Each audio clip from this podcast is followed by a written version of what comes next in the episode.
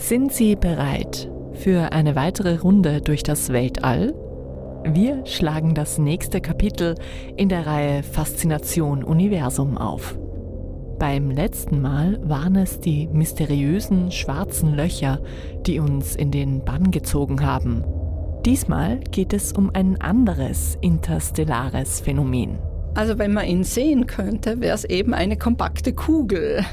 Neutronensterne. Sterne mit einem Kern aus Neutronen, die in unvorstellbarer Geschwindigkeit rotieren und dabei Radioimpulse aussenden. Nicht nur die Wissenschaft ist von diesen speziellen Sternen und ihren besonderen Eigenschaften seit Jahrzehnten fasziniert. Auch die Münze Österreich widmet den Neutronensternen jetzt eine neue Sammlermünze mit Sonderform. Also dann haben wir als erste in der Geschichte der Menschheit einen Neutronenstern sichtbar gemacht. Zumindest in Form einer Münze, die noch dazu eine wirklich coole Form hat. Nicht nur das, wir machen ihn jetzt auch noch hörbar. Was ist ein Neutronenstern eigentlich? Wie viele davon gibt es? Was hat das mit Atomuhren zu tun?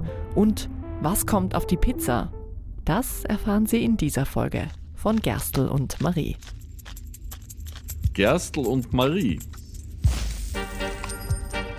der Podcast der Münze Österreich. Wir erzählen Geschichten rund um Münzen und wie man sie vermehrt. Vielleicht haben Sie es ja schon geahnt. Wenn es in diesem Podcast um die Faszination Universum geht, dann sind natürlich auch zwei alte Bekannte nicht weit. Und zwar die beiden Chefs der Münze Österreich. Ich darf meinen Kollegen vorstellen, den Doktor der gesamten Physik und aller angrenzenden Wissenschaften, Manfred Matzinger-Leopold, meinen Vorstandskollegen, der bei uns für die Technik zuständig ist, das heißt für die Dinge, die oft nicht funktionieren. Danke, Gerhard. Da kann ich gleich zurückschlagen. Äh, der Kommerzialratmagister Gerhard Stasich ist bei der Münze Österreich für äh, Marketing, Finanz, Recht, Personal und alles zuständig, was auch nicht wirklich funktionieren muss. Wir haben jetzt eine Münze designt und geprägt, die dem Thema Neutronenstern gewidmet ist. Neutronenstern, wenn man so drüber nachdenkt, als Laie, wie ich es bin, denkt man sich, Neutron, das ist klein, der ist nicht groß, der Neutronenstern. Im Großen und Ganzen stimmt das auch. Also sagen wir mal, er ist mittelgroß. Ein bisschen ist er der kleine Bruder von einem schwarzen Loch. Wie klein ist der Bruder? Ein Neutron, das ist ja nicht einmal Nanometer groß, das ist ja funzig. Das wird stimmen, aber Gott sei Dank sind in einem Stern viele Neutronen drinnen. Ein Neutronenstern, wenn er sozusagen fertig äh, zusammengefallen und alles erledigt hat, was ein Neutronenstern vorhat, ist er so größenordnungsmäßig 10, 12 Kilometer groß im Durchmesser. Ist ja tatsächlich für einen Stern ein Znirtal, kann man sagen. Generaldirektor Gerhard Stasich und sein Vorstandskollege Manfred Matzinger-Leopold, der eine interessierter Laie, der andere studierter Physiker, werden uns auch diesmal wieder durch die Folge begleiten. Die Expertise der beiden Herren haben wir aber noch um jene einer Astronomin ergänzt. Mein Name ist Elke Pilat-Lohinger und ich bin Astronomin. Ich habe Astronomie in Wien studiert, war zwischenzeitlich am Observatorium in Nizza und betreibe quasi seit 1994 Forschung der Astronomie. Okay, und jetzt, wo wir alle beisammen haben, was also ist ein Neutronenstern eigentlich? Ein Neutronenstern ist an und für sich das Endstadium eines sehr massereichen Sterns wenn er den gesamten Vorrat im Inneren äh, verbrannt hat.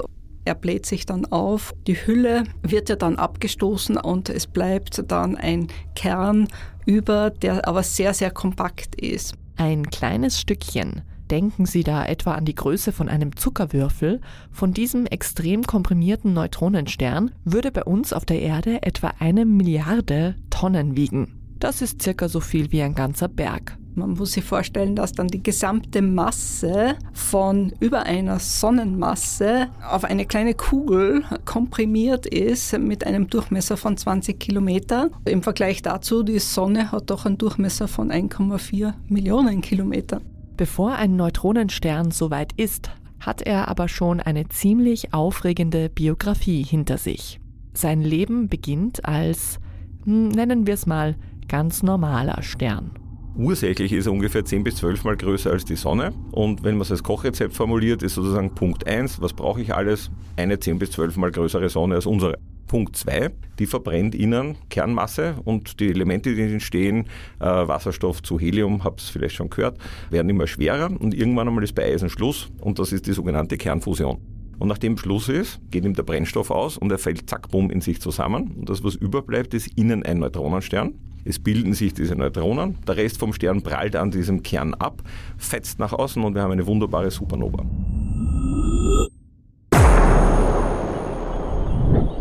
Diesen Begriff haben Sie ja bestimmt schon mal gehört. Supernova. Man könnte auch sagen, da zeigt der Stern noch ein letztes Mal, was er am besten kann, nämlich leuchten und strahlt für kurze Zeit mit der Helligkeit einer ganzen Galaxie.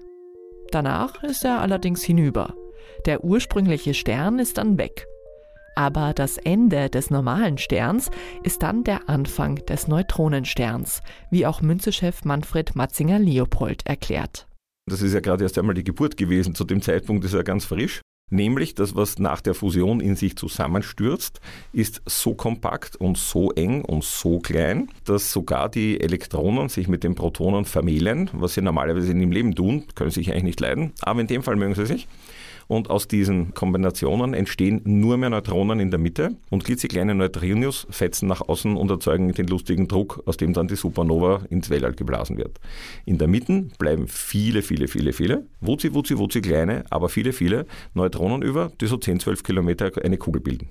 Diese Kugel, das ist dann der Neutronenstern. Und der ist, wie wir ja schon gehört haben, durch die Masse, die da auf recht kleinem Raum zusammengepresst wird, eben extrem dicht und extrem schwer. Und er rotiert in den allermeisten Fällen mit massiver Geschwindigkeit. 716 Umdrehungen pro Sekunde schafft der schnellste Neutronenstern, der uns bekannt ist. Selbst der wird aber, wie alle Neutronensterne, irgendwann seine Rotation verlangsamen und abkühlen und als schwarzer, kalter Restklumpen bis in die Ewigkeit im All herumfliegen. Das ist dann wirklich das Ende des Sterns.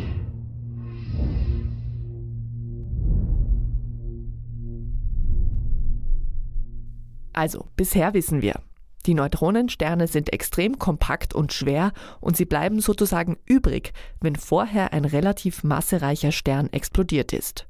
Münzechef Matzinger Leopold hat den Neutronenstern ja auch als den kleinen Bruder vom schwarzen Loch bezeichnet. Und ja, extrem dichtes Objekt, viel Masse auf vergleichsweise wenig Raum, das alles klingt ja nun wirklich sehr nach dem, was wir in Folge 5 schon über das schwarze Loch gelernt haben. Und tatsächlich liegt der Unterschied zwischen Neutronenstern und schwarzem Loch nur in der Masse, sagt die Astronomin. Naja, ein schwarzes Loch ist natürlich auch das quasi Endstadium eines sehr massereichen Sterns, aber da war dann noch mehr Masse da. Es gibt so Grenzmassen, dass man eben sagt, äh, wenn von einem Stern äh, quasi 1,2 bis ca. 3,4, 3,6 Sonnenmassen überbleiben, dann wird daraus ein Neutronenstern. Wenn noch mehr Masse da ist, dann wird daraus ein schwarzes Loch. Und wenn weniger Masse da ist, das gibt's ja auch, dann verwandeln sich Sterne am Ende ihres Lebens in sogenannte weiße Zwerge. Und die leuchten dann auch noch schwach weiter. Anders übrigens als ein Neutronenstern. Den darf man sich nämlich nicht wie einen klassischen Stern, der am Nachthimmel über uns funkelt, vorstellen. Leuchten die auch? Nicht im sichtbaren Bereich, man hat eben diese Pulsarstrahlung, die ist aber nicht sichtbar, sondern röntgt. Aber Moment, wie findet man so einen Neutronenstern im großen, weiten All dann überhaupt? Also Neutronensterne sind ganz am Anfang einmal dadurch aufgefallen, dass sie eben hochenergetische Röntgenstrahlung in Pulsen rausschicken. Insofern im sichtbaren Licht emittieren die nichts, aber diese Röntgenstrahlung ist extrem auffällig, weil sie sehr, sehr, sehr, sehr konstant rauskommt. Das basiert darauf, dass wenn eine Mini-Unebenheit auf dem Stern drauf ist, wird die Masse extrem beschleunigt, weil sie sich die ganze Zeit wie eine Tänzerin im Kreis drehen muss bei einer Pirouette. Und kleinste Unebenheiten erzeugen damit periodische Strahlungen nach außen und die senden sozusagen ein Radiosignal bis zu 1000 Mal pro Sekunde aus. Machen wir an dieser Stelle einen Ausflug in die Wissenschaftsgeschichte zur Entdeckung des Neutronensterns in den 1960er Jahren und einer jungen britischen Astronomin. Jocelyn Bell, damals äh, PhD-Studentin, hat dann in ihrer PhD-Arbeit äh, entdeckt, das war eben ein Pulsar. Pulsar. Dieses Wort haben wir jetzt hier schon mehrfach gehört. Pulsare nennt man die Neutronensterne, die schnell rotieren und aufgrund ihres speziellen Magnetfelds in regelmäßigen Abständen einen Strahl an Radiowellen aussenden. Man muss sich das so ähnlich wie einen Leuchtturm vorstellen, der regelmäßig Licht ausstrahlt. Und immer wenn dieser Strahl die Erde streift, dann können Astronominnen ihn erfassen, als Radiowelle oder Röntgenstrahl. Und genau so ein Signal hat die Astronomin Jocelyn Bell im Jahr 1967 entdeckt. Man hat schon nach eben solchen Objekten gesucht, aber man konnte sie eben äh, durch ja, optische Astronomie nicht entdecken. Aber dann war eben ähm, ja, die Idee, äh, dass sie in einem anderen Wellenlängenbereich äh, eben ein Signal abgeben und äh, das war eben der Beginn, mit Radioteleskopen solche Objekte zu suchen. Sie war damals 24 Jahre alt und analysierte kilometerweise Aufzeichnungen eines Radioteleskops. Irgendwann fiel ihr bei ihren Messungen ein regelmäßiges Signal auf. In ihren Aufzeichnungen markierte sie es mit einem Fragezeichen oder mit der Abkürzung LGM, ein kleiner Witz unter Wissenschaftlerinnen. Und so erinnert sich Jocelyn Bell in einem Interview selbst an ihre Entdeckung. Um, you can see it on this um, LGM1. Any guess what LGM stands for? Little Green Men. es hätte ja auch ein Signal von Außerirdischen sein können. So then in 1967, I think is when you found this. Mm-hmm. Uh, and then in 1974, the Nobel Prize was awarded mm-hmm. for this discovery. Yep. Uh, but it wasn't awarded to you. No. No. No. Hmm. Okay, so it was awarded to your advisor. Ihr Doktorvater hat ja dann dafür äh, den Nobelpreis bekommen, sie aber nicht. Das ist ja leider mal wieder nichts Neues. Eine junge Frau macht die Arbeit, die große Anerkennung bekommt dann der Mann, für den oder mit dem sie gearbeitet hat. Mit ähnlichen Geschichten und anderen Frauen in der Geschichte, die übersehen wurden, haben wir uns schon in der Podcast-Folge 20 beschäftigt. Hören Sie doch mal rein. Zurück zu Jocelyn Bell. Heute ist sie 80 Jahre alt und gilt als eine der Grand Dames der Astronomie. Sie hält immer noch Vorträge, gibt Interviews und setzt sich für die Förderung unterrepräsentierter Personengruppen in der Forschung ein. Certainly, science in Britain is a bit white male, and certainly diversity would improve the community a lot. Dass Jocelyn Bell damals den Pulsar entdeckt hat, hat die Erforschung des Weltraums deutlich vorangebracht. Zum Beispiel bei der Erforschung der Gravitationswellen, die bewegliche, massereiche Objekte wie schwarze Löcher oder Neutronensterne aussenden.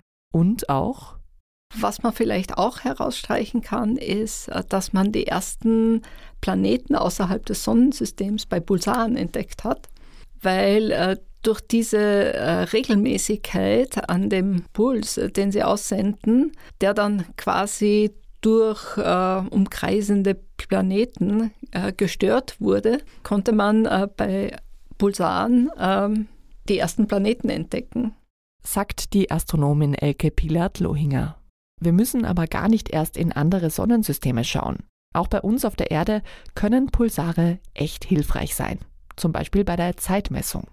Ihre Signale sind nämlich so regelmäßig, dass man im wahrsten Sinne des Wortes die Uhr danach stellen kann.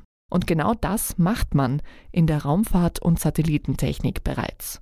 Uhren, die auf Pulsaren beruhen, machen eine extrem genaue Zeitmessung möglich und bleiben über sehr lange Zeiträume stabil. Es heißt deshalb, dass sie sogar besser als Atomuhren funktionieren.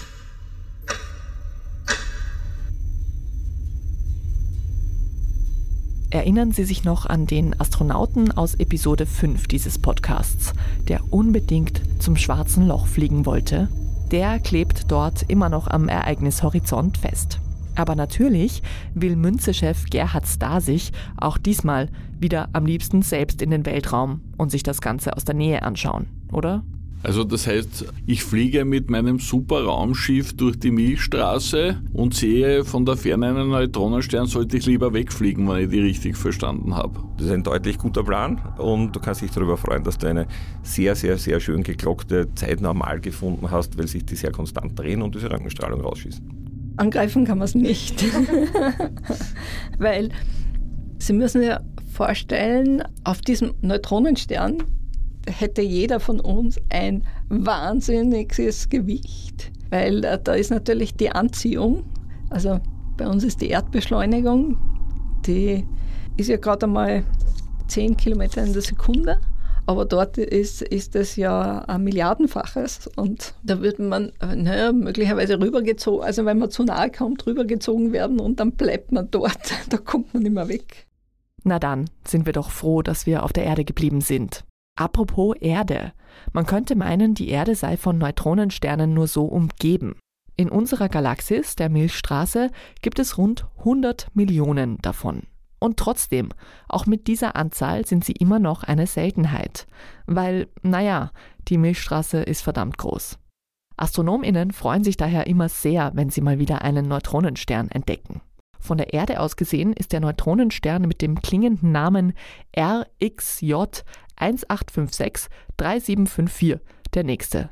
Er ist etwa 500 Lichtjahre von uns entfernt und wurde Anfang der 90er Jahre entdeckt. Er hat nur eine sehr schwache Röntgenstrahlung und ist wahrscheinlich schon am Abkühlen. Und was ist eigentlich mit dem Stern, um den sich bei uns alles dreht, unserer Sonne? Wird die irgendwann auch zum Neutronenstern? Die Sonne ist Gott sei Dank noch nicht in der Endphase, sondern leuchtet noch. Also in der, im, im Inneren der Sonne wird noch äh, Wasserstoff zu Helium verbrannt, also umgewandelt, kann man sagen. Und dadurch gibt sie Strahlung ab und die Strahlung brauchen wir ja. Und äh, wenn dann quasi der ganze Wasserstoff verbrannt ist, dann dehnt sich äh, quasi unsere Sonne aus und äh, da kommt sie dann über die Erdbahn hinaus. Und das heißt, wenn unsere Sonne schon in der Endphase ihres äh, Daseins wäre, dann würden wir heute hier nicht sitzen und über Neutronensterne sprechen. Unsere Sonne hat generell zu wenig Masse, um ein Neutronenstern zu werden. Bei ihr reicht es gerade mal für einen weißen Zwerg und als der wird sie irgendwann einmal enden. Aber bevor Sie jetzt zu traurig werden, bis dahin dauert es noch rund sieben Milliarden Jahre, plus minus ein paar hundert Millionchen. Das Ende dieser Podcast-Folge kommt da weitaus schneller. Und zum Schluss wollen wir statt vom Ende der Sonne doch lieber nochmal über was Schönes reden. Münzen zum Beispiel. Zurück also zu den Herren Stasig und Matzinger Leopold. Du hast ja gerade erklärt, dass man den Neutronenstern nicht sehen kann. Ist dann unsere Münze auch unsichtbar? Das ist wiederum so eine Sache gewesen. Nicht das Marketing hat dann gemeint, das lässt sich echt schlecht verkaufen. Und da haben unsere Graveure eine geniale Idee gehabt. Und zwar, wir stellen die eigentlich unsichtbare Pulsarstrahlung auf der Münze gemeinsam mit Gravitationswellen dar, die dieser Stern nämlich auch emittieren kann. Und insofern haben wir eine Wellendarstellung gefunden, die mit den weltbesten Physikern so abgeglichen war. Also dann haben wir als erste in der Geschichte der Menschheit einen Neutronenstern sichtbar gemacht zumindest in Form einer Münze, die noch dazu eine wirklich coole Form hat. Wie eine Pizza, die außen so eine Wellenlinie hat. Also es schaut aus wie eine Pizzamünze. Schaut ein bisschen aus wie eine Pizza, die außen äh, einen, einen gerunzelten Rand hat. Und, Mit äh, oder ohne Knoblauch?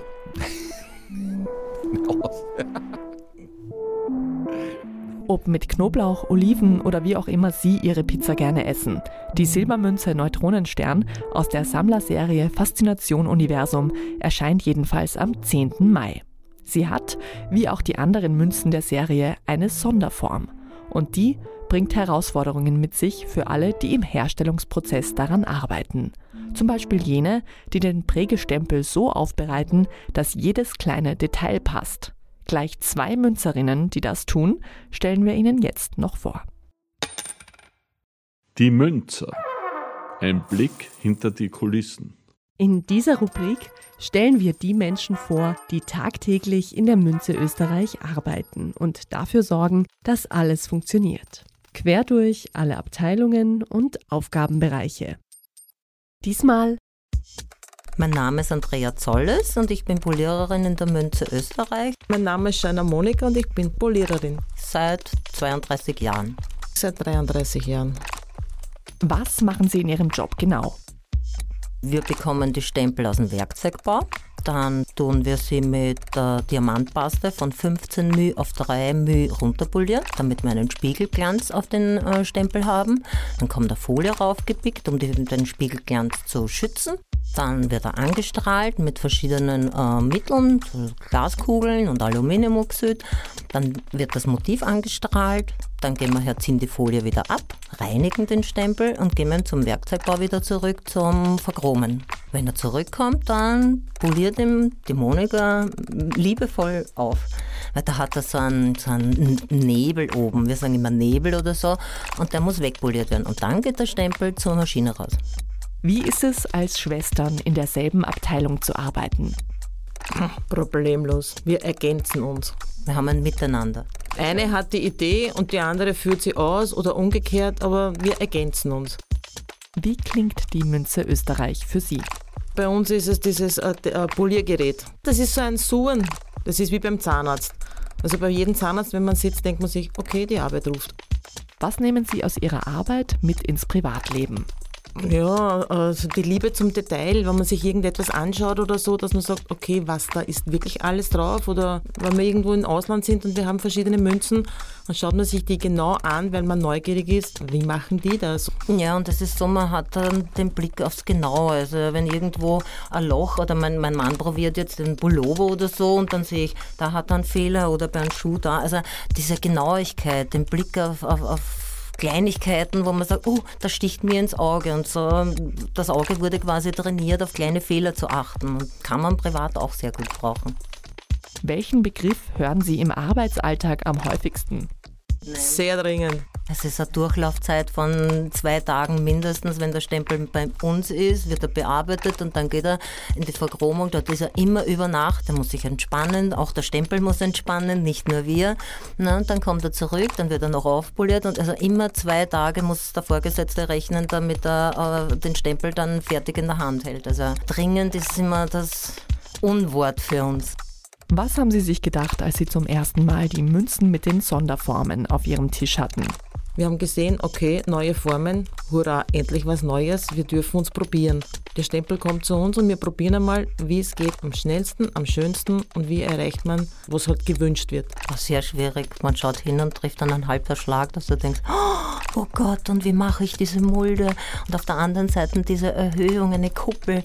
Und natürlich, aber da gibt es genug Werkzeug, was du sagst, da gibt es eine Gravierkugel, dann spannt man den Stempel ein, dann kann man ihn biegen und wenden und dann das Ergebnis ist schön und dann sitzt man da und freut sich. Hurra, wieder etwas geschafft. Ja, das Glücksgefühl ist unwahrscheinlich. Das war Folge 26 von Gerstl und Marie. Vielen Dank, dass Sie wieder mit uns durch die Weiten des Weltalls gereist sind. Wenn Ihnen gefällt, was Sie hören, dann abonnieren Sie diesen Podcast, um keine Folge mehr zu verpassen. Wir freuen uns natürlich auch über eine gute Bewertung oder einen netten Kommentar in Ihrer Podcast-App. Und die größte Freude machen Sie uns, wenn Sie anderen Interessierten von Gerstl und Marie erzählen. In zwei Wochen geht's bei uns weiter. Dann wieder mit einem Anlegerspezial. Bis dahin, vielen Dank fürs Dabeisein, machen Sie es gut und auf ein baldiges Wiederhören. Gerstl und Marie. Der Podcast der Münze Österreich.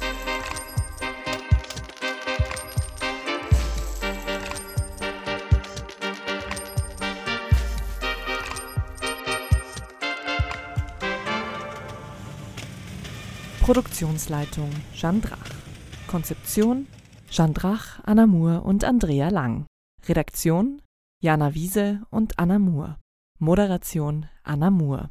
Sounddesign Jeanne Drach. Dieser Podcast wurde produziert von Oh, wow.